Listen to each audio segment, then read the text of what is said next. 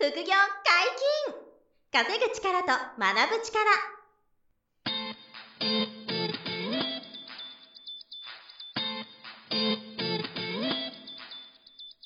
この番組は稼げるようになりたいを叶える副業アカデミーの提供でお送りいたします。副業アカデミーはあなたが副業で稼げる状態になることにコミットしたスクール。初級コースから上級コースまでさまざまなジャンルの副業ノウハウを学んでいただけます。詳しくは「副業アカデミー」で検索ください。こんにちは小林正弘です。山本博です。よろしくお願いします。よろしくお願いします。本日もゲストに来ていただいております。はい。えー副業アカデミーレンタルスペース講座の中井祐介先生です。よろしくお願いします。よろしくお願いします。はいよろしくお願いします、前回レンタルスペース副業といううん。新しい副業について紹介いただきましたけど面白いですよね。すごいですね、はい。面白いですね。コロコロナ禍なのに意外と意外とどころか右肩上がりになってるっていう不思議な状態ですけど。ちなみにそのコロナじゃなくなってもこの需要は続きますかね？あ、そうですね。あのコロナ前でもう急成長してきてたのが、はいはいはい。コロナで一旦伸び悩んだんですけど、さらに伸びてきてるっていう状態なんで、うん。価格っていうのは、はい。ワンルームの部屋を1時間借りていくらぐらいでと大体にあの鳴らすと2000円前後です、ね。ああなるほど。1000じゃあやっぱり全然2000高くないですね、円で一人当たり500円、400円とか500円とか。頭割りにすると、はい。あじゃあ居酒屋行くよりやっぱり安くなりますね。そうですよね。1時間2000円ぐらいか。はい。うん安いですよね、はいはい。うん。で今回はあの、はい。このレンタルスペース副業のメリットとデメリットはい。を改めて整理してちょっと教えてほしいなと思ってまして。まあ、いはいはいはい。いいところもね、はい。い、っぱいあるんですけどねデメリットもあるだろうということで、その辺をちょっとあのリスナーさんに興味あるかなと思うのでメリットデメリットの話をしていただきたいなと思ってます。あうん。そうですね。はい。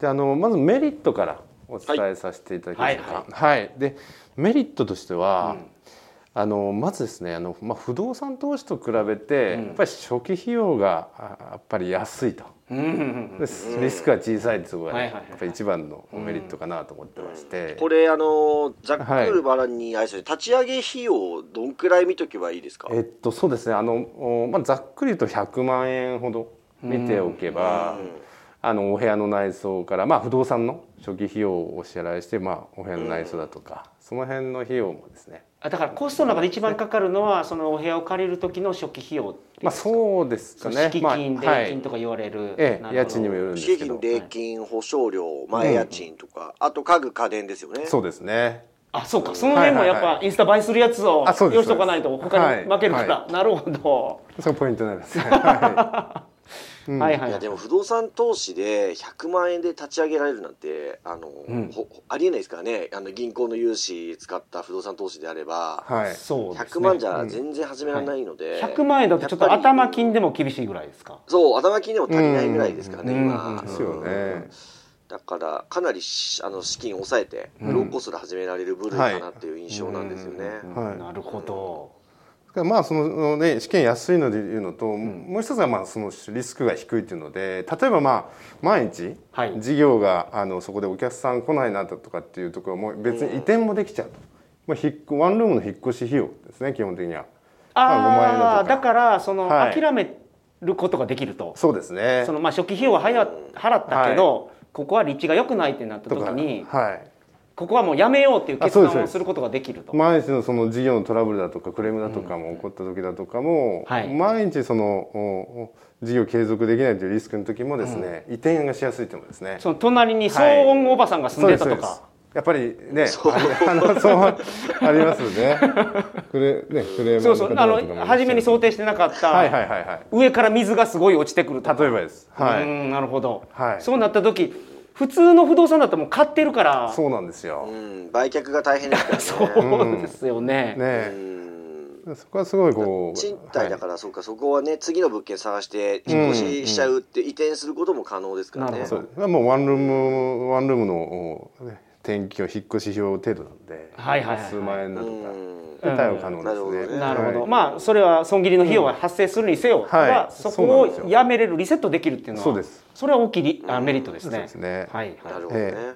で次に、まあ、あの利益率が高いい。うところで、うん。まあ、小売回りっていうところの理由にもなるんですけど、やっぱりあの、うん。主なあの経費がですね、はい。まず家賃うんですね、でまあワンルームなんで、はい。ターミナルに近くて近くて、まあ、10万以内とか、うんまあ、7万から10万以内ぐらいが多いですかね、はい。で安いところで6万円ぐらいで借りてます。はい。なるほど。そうですね。であとはそのおポータルサイトのはい。集客の手数料ですね、はいはいはいはい。そこ、まあ、主にはその2つで、うん。あの電気光熱費だとかはまあ数千円ですしね5,000円だとか。うん。はいはいそんな大きな額じゃないんですよね。そうですね、まあ、インターネット費用もそんなもんですし、うんうんうん。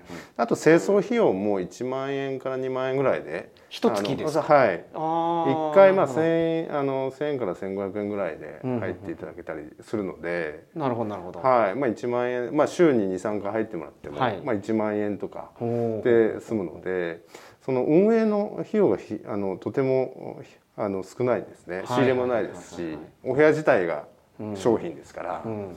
はい、うん例えば全くお客さんが来なかったとしてですよね、はい、発生するのは家賃だけになる。そうなんですよ。うんなるほど、はい、なんか在庫抱えるわけじゃないんですね。はいはいはい最悪家賃だけなんですね。数万円の。うん。最大のリスクはそこだっていうそこなんですよ。ね。それ全く入らなくてですもんね、はい。なるほど、うんそうなんですよ。まあ、全く入らない立地選んじゃう時点でね、そもそもの問題だから、やっぱりちゃんとお客さんが 入る、そう立地をそうですそうですね。勉強して物件選べばね、はい。はいはいはいお客さんが来ないってことは基本ないと思うんそうですね。でも最大リスクがそこっていうのが分かってると、そう最大はね。そうなんですよ。はい、うん安心できますね、はい。確かに、そうなんですよ。うん。ですからまあその借りた費用がイニシャル費用です。100万円だとかに対しはいはい100て,、万円として。はいうん何十パーセントとなるほど、出ていくっていうのはねここが秘訣なんですね。うん。あれなんですよ。あの中井さんにいつも教えてもらってて、はい。あの閑散期が1年続いちゃったとしても、うん。仮にですよ。あそんなことこれもないんですけど、はいはいはいはい。例えば1年中ひ暇な時期になっても、うん。おそらく月3万から5万は利益が出るとはいはいはい。はい、いう感じなんですよね。だからそうするともう年間40万とか、うん。そうですね。60万とかの利益なんで、うん。その100万の立ち上げコストに対して、はい。まあえっと、月3万としてもうん。36万円出れば36%ですよね,、そうですね。回収利回り、うん。うん、だからすごいあの利回りが高いですよね、うん。収収益利益率が高いっていうことですよね。確かに。あそうなんです。で本当にうまくやってたら、はい。うんすぐ回収できるんじゃないですか初期費用そうですね。やっぱり1年以内だとか私のスペースではさんの場合でね、はい利回り100%超えてますもんねそうですね。1年以内半年だとか1年以内を目指して。そんなビジネスあります？ね、はい。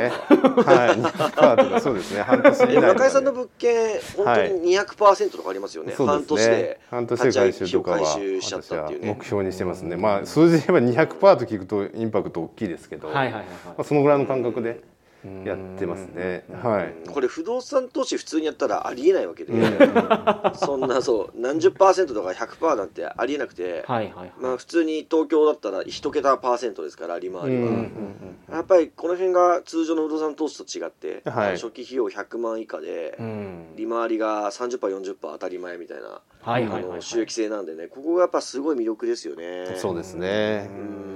うん。はい。まあねそこはまあ収益性っていうのが魅力的っていうのがメリットですね。で、あとはあります？はい。あとはややはりその継続的にうん。あの収入が入る、手間をかけずに収入が入るっていうのが確かに。魅力的で、うん。私も以前もあの、うん。物販だとかもやってたんですけど、やっぱりはあのリサ毎日リサーチしたりだとか、うん。梱包作業だとかっていうのが発生したりす作業がる発生しますからね。ですけど、やっぱり一度ですね仕組はいうん。みを作ってお部屋を作って、はい。お部屋を清掃いただく人がね手配できたりしたら、もう継続的にうん。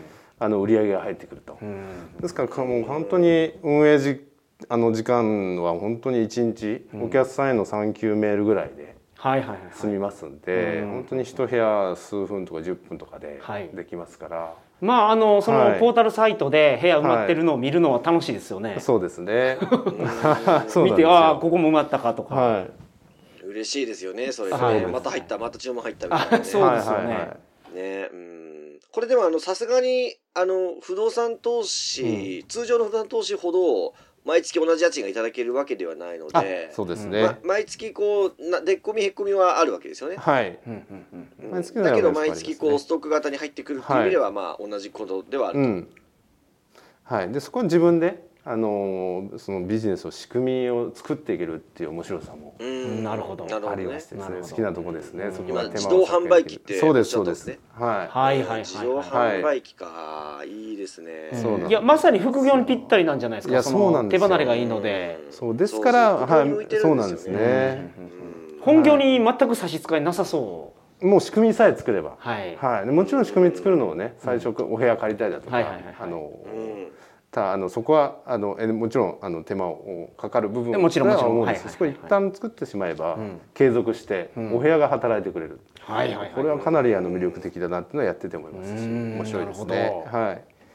そう。なので、まあ、まあメリットの法則としてはやっぱりあの自分がいなくてもはい。多店舗展開できるんですよね。うん。うわはあそれもいいな。そうなんですよ。うんうんですからまあお自分がやらなはい。くていなくてもいいんだ、そうなんですよ。うん。お店に立ったりあの、ね、お客さん接客する必要もなくですね、はいはいはい。うん。あのレンタルスペースの、おまあ、いわゆるお店ですよね、あのそこをまあ8店舗も構えてますけど多店舗店舗展開もしやすいですし、はいはい。遠隔での運営っていうのもしやすいっていうのがねなるほど。ポイントになります。あれはい中井さん8店舗やってて、大体、あのどれぐらい一月にそのはい。8店舗の運営に時間を割かれるんですか、えっと、運営自体はあのお客さん主にはもうお客さんあのもう自自主管理をしてるんですけど、うん。主には。はい、主には自主管理してるんですけどお客さんへの産休メールがメインですね、お客さんの問い合わせだとか。自主管理っていうのはそのはい中井さんが全部やられてる人を雇って誰かに任してるわけじゃないってことあですよね。えっとですねあのレンタルスペースの運営上、あはい。の実はあのあの運営代行会社さんっていうのがあはい。あのまるっとお任せすることもできるんですよ。そんなのもあるんですか？いやそうなんですよ。管理丸投げで会社さん。きるプランもあるんだよね丸投げできるプランもありますし、で私みたいにその管理管理とか清掃だとかを委託して、これもコスト圧縮になるんで、はい。運営代行あの会社さん通すよりも、うんうん。自分で手配して、はい。あと自分であのお客さんへの問い合わせだとかの返答をするっていう方法もありますし、あの全部自分で清掃するっていうのもね、まあ最終的には、自分の家の隣に借りれたりしたらあそうできますもんね。なるほどなるほど。あの全部自分でやっていくっていう方法もありますし、ですから私はもうえ一部分をはい。あの委託させていただいて、うんうん自分であのお客さんの返答をしていくっていう方法をはい。選んでますね。うん。はい。でそれでそれ言うとでどれぐらい時間使うんですか？中井さんのそれでですね、あの方で。一日のその返答時間がいわゆるこう LINE って皆さんアプリ使われますよね。はい。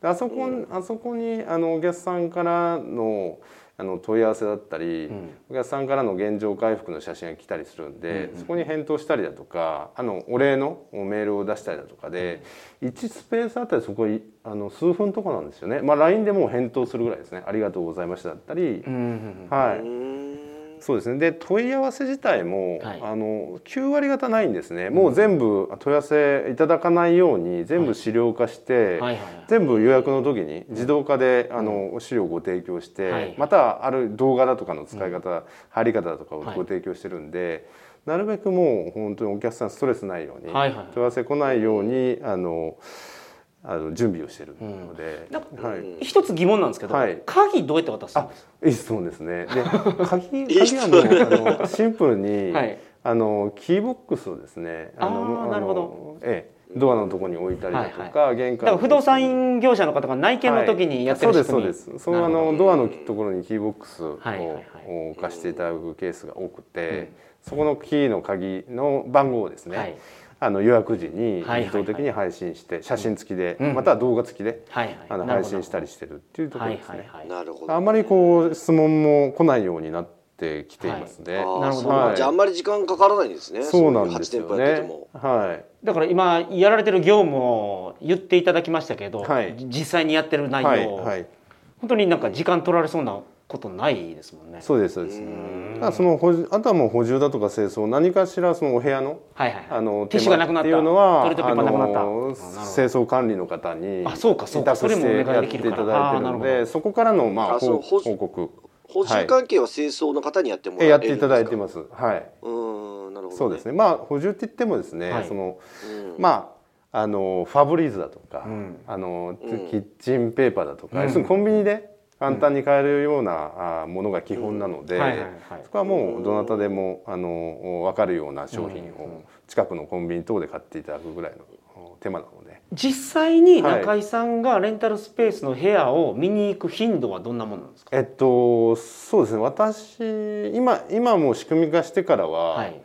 あのまあ月にあの1スペース1回12回とか、うん。まあ、近くに行った時に状態見たり、うん。メンテナンスできるとこあるかチェックしたりとか、オーナーとしてやれるとこはないかっていう感じでい行くぐらいですね。うんなるほど。ええそうです。うんやっぱり最初の頃はやっぱり横浜のスペースであの地元で、うん。よくあの自自分で清掃に行ってた時期もあるんですね。はいはいはいはい。でやっぱりそこでノウハウを作り上げて、うんあこれは委託できるなとこういうふうにやっぱり資料化して、なるほど。あの清掃の方にもノウハウをちゃんと伝えて、はい。仕組み化ができるなっていうところでですね、うんあのもうあの手配させていただいて今はもう、そうそういった意味で行くこともですねなくなってきました。なるほど。はこのメリット一個一個がはいすごい大きなメリットなん ですけど、やはりまあはい立場上そのデメリットを聞かないといけあないのもちろんもちろんですでね。はい。デメリットも教えていただきたはいい、んでけど。ですデメリットもデメリットをね、はい。知りたいと思うんで皆さん、そうですね。でデメリットも本当に重要なポイントで、はい。で本当にシンプルに売上自体がやっぱり立地だとか、はい。集客次第で変動するっていうのが、ん。やっぱこれはまああのいわゆる所有する不動産投資の毎月のアンテナ賃料と違うところで、はいはいはい。やっぱある程度のそのターミナルの負けない土地にん。リサーチしてしっかり出せ出すというのがポイントですね。やっぱり住宅街に出しても来ないとか、なるほどなるほど。やっぱりありますんで、はいはいはいはい。負けない場所。うん。で、まあ、あの近隣のマーケットをしっかり調べて、はいはい。えー出す。でまたはその集あのポータルサイトも、あのお集客お客さんが来てくれるような写真だとかはいはいはいはい。コピーライティング、しっかり用意して、ん。あの集客仕掛けるってね。すごいポイントになるところですね。今だからそはい。の、お客さんが来なくなるっていうそのリスクがあるから、はい。そのデメリットがあるから、一軒目の物件選びっていうかその物件選ぶときに、そうならないやつをしっかり選ばないとそはい。そのリスクが出ちゃうよという。そうでことです。すね。でもそこがちゃんと抑えれたらそうです。まあそんなに大きいデメリットじゃないのかなという。でやっぱりそこはもう再現性を持って、はい。あのやっぱり勝てる場所に行って、競合をちゃんとリサーチしながら出すっていう方法がありますので、はいはい。はいはいなるほどなるほど。そこをちゃんと抑えてそれが大事デですよねはい、どこでも賢くでも出そうっていうのは良くないですね逆に言うと。確かに、はい。だからその駅地下のすごい便利で家賃も安めだったとしても、はい。そこにレンタルスペース鬼のように建てたらそうですそうです。競合が多かったらそこを選ぶべきじゃないですもんね。そうなんですよ。なるほど。だからレンタルスペース用のなんかそのいい物件があるっていうことですよね。やっぱりこうはい。リサーチしながら準備していくところですね。ほどね、うんまあ逆にやっぱりあの工夫すれば売り上げはあの伸ばせるポテンシャルがあるということでもありますよね、はい、あそうですそうです。逆にまだそこはあのどの場所でもですね。はいはいはい競合がいる場所でも差別化できるう手法っていうのもあるっていうポイントになってきます。はいはいはい。その他はデメリットいかがですあか、であとはですねそのデメリッうんトというか、まあ、最初に当たるハードルになってくるんですけどレンタルスペース OK 許可する物件っていうのがまだまだ希少というのがですね。なるほど。はい。まあ、最初に参入するところのあのおハードルといいますか、うんうんデメリットといいますか。だからそのオーナーさんがうんうん。基本的にその商売をするのをまず嫌がる。あそうですね。ほんでまあ不特定多数の人が来るかもしれないっていうのもさらに嫌がるポイントのような気がするあんです。そうまさにあのやっぱりターミナル駅の近くだとかで、はい。まあ、そもそもそのワンルームとかで、事業用 OK なところっていうのが少ないですよね。はい住宅用はいはいははい。基本ね、はあのマンションで OK だけど事業用は厳しいとか、あやっぱりあって9割方やっぱり事業はいいけどみたいな、であのワンルームで事業用っていうのが少ないですし、はい。おっしゃるようにそのあのレンタルスペース時間貸しで、うん。えビジネスするっていうのがまだまだ認知が少ないので。オーナーさんも、管理不動産管理会社さんでさえもそんなに知らないんですね意外と、うーん。はい。なるほど。意外とあそういうビジネスあるんだと。はいはいはい。だからそこを知らない人はほとんどだと思いそうでますよすね。それってでも聞い部屋探すのって基本的に不動産屋さんにおはい願いして探してもらうわけでしょ。あ。と基本的にはそうですよね、うんはい、ですからやっぱりあのレンタルスペース事業のことをしっかり伝えて、うん。まあ、管理もですねちゃんと防犯カメラもつけて、きっちりと個人情報もいただいた上であの入っていただくだとか、はいやっぱり事業のですねやっぱりあのあのお重要な、うん。あの管理状況だとかですね、はい。そういったものをしっかり伝えながら、あの啓蒙していきながはい。ら探していくっていうのがポイントになりますね。なるほど。はい、うそうですんね。なるほどうね。んまあここもですねやっぱりまああの不動産屋さんとの付き合い方だとかやっぱりこう、でも応援してくれる不動産業者さんも多くてですね、はいはいはい。あそういうビジネスもあるんだと。うんでまああのこオーナーさんこういったオーナーさんだったら OK 出そうかなとか一緒に考えてくれたりだとか。なるほど。いい営業の方が見つかれば。そうですね、やっぱりその辺のご縁ですね。なるほどね作っていけるとしたら結構紹介も入ってくるようになりますんで、はいはい。やっぱりお、ええああ。オーナーさんとしても空きぶ空き空き期間が長かったりすると、やっぱ貸したいと思ってくる、うん。そうですよえね、えあのオーナーさんだとかも多いので、ご理解いただいた上で、うん。それであのレンタスペース OK という形ではい借りていく、そうか。オーナーさんもずーっと空き部屋になってるんだったら、もう何でもええから借りてくれと。そうですそうです。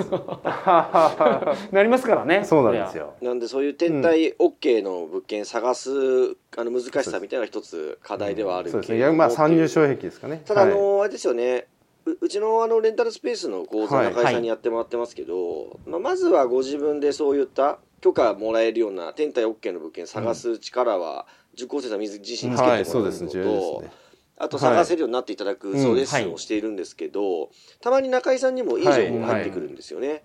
なんでそういったものもあの生徒さんにはあのこのいう物件ありますよって共有するっていう、まあそういうこう、はい。オプションみたいなえーものを用意しているので、あのまあそのレンレンタルスペースのこの講座に興味ある方は、聞いてもらえるとそういうあの物件の見つけやすさみたいな、あ物件紹介とかも入ってるんでね、そその辺もこうお役に立つ立てるかなと思ってはいるんですけど、なるほど、うんまあ最初の物件の選定がねあの、うん。命だから。そうですね、うん。まあすごい重要ですよね。うん。あとああとははデメリッですねあトいかがですか？のまあ物件が少ないっていうのと、あと、まあ、近隣のクレームリスクっていうのが、うん。やっぱりこうゼロにはあのできないデメリットかなっていうので、はい。やっぱりこうどんだけ会、まあ、パあのパーティースペース以外にダンススペースだとか、うん。あの会議室ビジネスの会議室であってもやっぱりこう、あのお近あの第三者が入ってというところでクレームいただくリスクっていうのはゼロではないので、はい。なるべくリスクが出ない。音？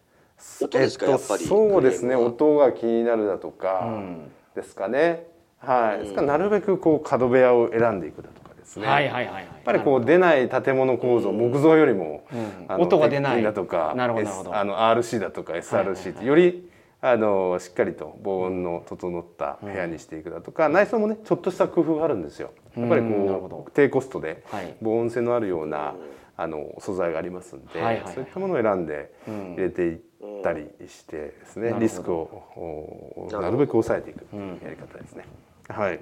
うん。そんなもんですか？デメリットはえっとそうですね。あとはあの最後にまああのお伝えしているのがまあ設備の破損だとか。はいはい、まあ、汚損だとかっていうのって、うん。結構は、まああのまあ、デメリットとしてご質問いただいたりするところでありますね。はいはいはいはい。でやっぱりこれもですねあの、まあ、先ほど申し上げたようにほとんどの方が、ん。あの来た時よりも美しくというね、うんうんうんうんスローガンが、はこれ日本人に合ってるということそうですよねなんですよね。で、ああのやっぱ日本はいい国だなってほとん。どの方があのいただいて、うん。いいその盗難とかそのよっぽどの破損とかっていうのはほとんどあのないような状態なんですけども、はい、ぱり置いてるもんで一番高級なもんって何まあですか、テレビですかね。ああなるほど、50インチだとかの。はい、あやっぱ大きいやつ置くんですね。大きいこうゆっくりと映画だとかが見えるようはいはいはいはいはない。大きいモニター置いてるんですけど、はい。うんまあそこを持って帰るとかまあテレビ持って帰るっていうのははい。かなり根性ある人ですよね、そうですね。いやそうなんですよ。50インチのやつって はい。一人じゃ運べないですもんねそうなんですよ。でよっぽどそうですそうです。相当座ってる人ですよ。い。れ。やそうなんですよ、ん。やっぱその辺を持って帰っちゃうだとかよっぽど故意で壊しちゃうってやっぱりなくて、ん。あとそんなにね、